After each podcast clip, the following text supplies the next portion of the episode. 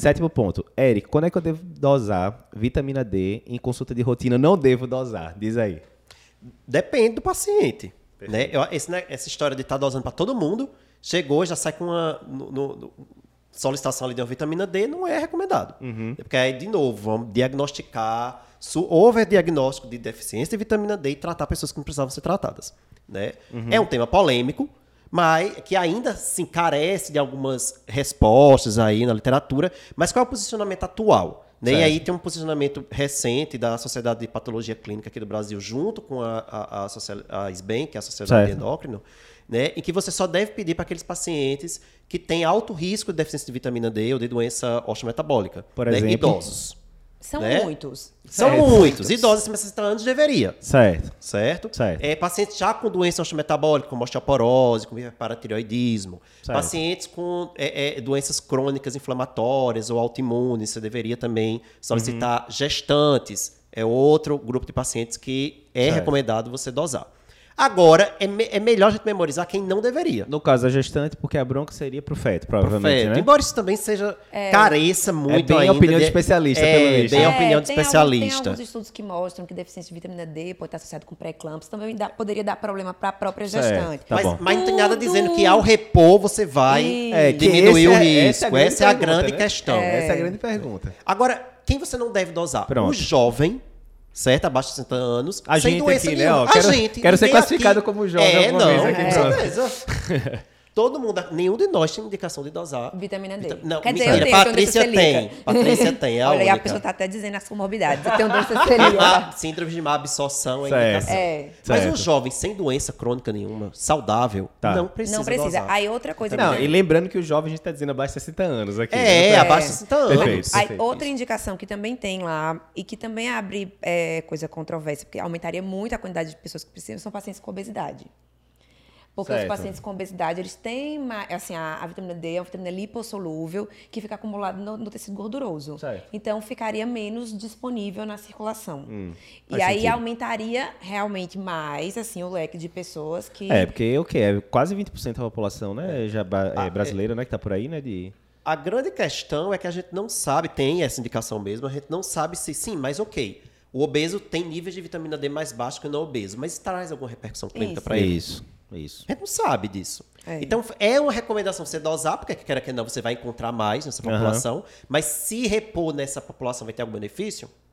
Clínico, não, né? É benefício Porque se clínico. for, é, é benefício laboratorial, ah, eu, eu repus aumentou. e aumentou. É não, óbvio que claro, vai aumentar, né? Mas eu não sei se eu estou tratando alguma coisa. Exatamente. Mas isso é crucial, né? Porque em medicina, muitas vezes, o pessoal... E o paciente, às vezes, é aquele negócio. Ele vai no médico, que ele segue lá os guidelines, não pede, não, não, beleza.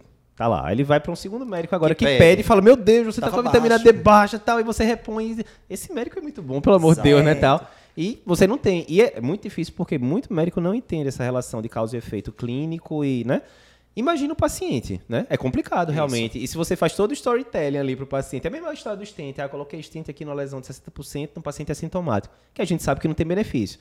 Mas na hora que o cardiologista fala, ou qualquer outro médico, não, essa lesão pode lhe matar, eu coloquei um stent e resolveu. É óbvio que o paciente tende a se sentir mais seguro com essa, com essa narrativa, da, né? Esse negócio da vitamina D é uma panaceia, porque assim, se você cruzar no PubMed, vitamina, uhum. deficiência de vitamina D, com, com qualquer tudo, doença qualquer que você doença. pensar, vai ter uma, é. associação. uma associação, porque é uma coisa muito comum. Lógico. Agora, então, se é, tem associação causa e efeito... Não teve a história da Covid também, da vitamina D? Nossa, teve essa mesmo, já tinha teve. esquecido já. Tem Jesus. tudo, qualquer coisa, você colocar lá no PubMed, tem associação. Porque que é uma é... coisa muito comum. Que é o claro, é um dos provavelmente 10 mandamentos da medicina tem... baseada em evidência que é, é, associação não é causalidade, não é causa né? Pelo amor de Deus, exatamente. Né? E outra coisa que a gente tem que lembrar é que a técnica de dosagem da vitamina D não é boa que a gente utiliza. Uhum. Tem muito erro de dosagem.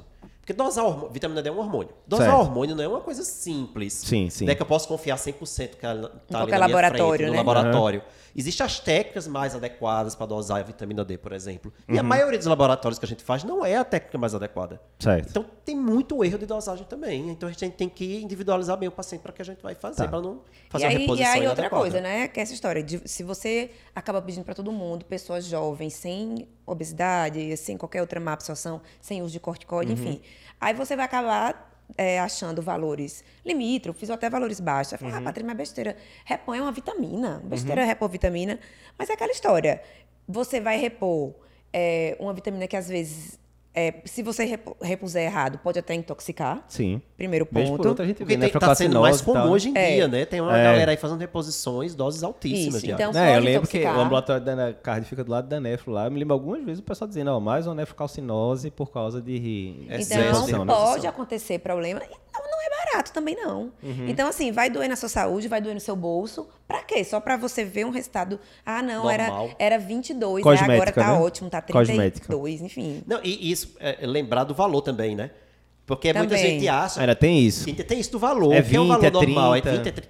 É, esse Pois mesmo é. grupo para qual você vai dosar é o grupo em que você espera uma vitamina D acima de 30. Idosos, doença metabólica, obeso, síndrome Aham. da absorção, drogas que, que Sim, aumentam a chance com glicorticoide, antirretrovirais, enfim. O grupo de, de jovens saudáveis é acima de 20. Exato. Ah, não é pra sabia estar que acima de pronto, 30, não. perfeito. É pra tá- Então, se veio 24, tá, bom.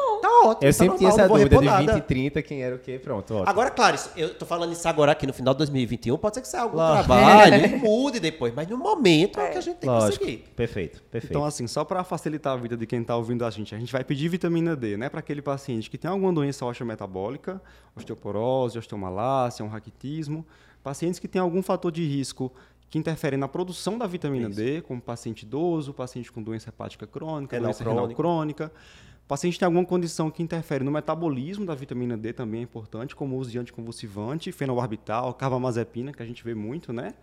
E paciente com doença desabsortiva. Não é isso, Eric? Então, Fatores de, tem fator de risco de deficiência ou para doença osteometabólica? Dosa. Não tem. Isso. 60 anos sem comorbidades, passa quieto. Vai, vai direto e não perde. Beleza.